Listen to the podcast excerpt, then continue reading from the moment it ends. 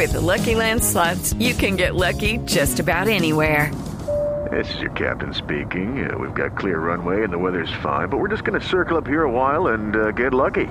No, no, nothing like that. It's just these cash prizes add up quick. So I suggest you sit back, keep your tray table upright, and start getting lucky. Play for free at LuckyLandSlots.com. Are you feeling lucky? No purchase necessary. Void where prohibited by law. 18 plus terms and conditions apply. See website for details. Javier, me permite para cambiando un poquito de tema porque no quiero dejar de contar esta historia que es de todo ahí en la viña del Señor. Y como nos escuchan a través de la web en el extranjero, entonces también para prevenir a mucha gente. Hay un señor que se llama, o que se hace llamar, Javier Alexander Neira.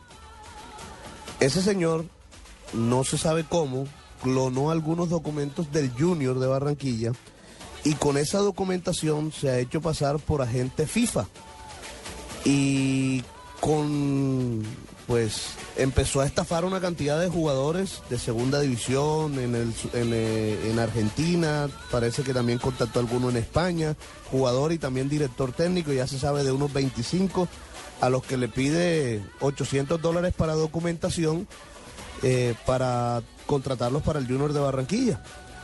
Y ya el Junior se ha enterado de esto, ya incluso ha puesto una denuncia eh, al- en la fiscalía.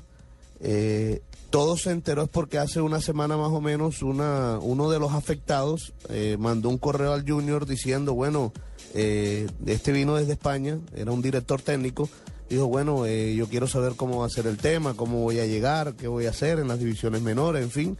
Y le dijeron, ¿cómo así? ¿De qué me estás hablando? Y, y ahí fue cuando se supo todo. Javier Alexander Neira, un estafador y ya parece estafado a 25 personas en el extranjero. Salió más vivo que Tumberini. Ave María, don, don Javier, ¿cómo está? ¿Cómo está, Tola? ¿Qué, qué más? ¿Qué cuenta? Bien. Ay, lo mismo me pasó con una prima mía que, que clonó lo- los, papeles de, de Daniel Londoño. Sí. Y hoy en día esa gente fufa.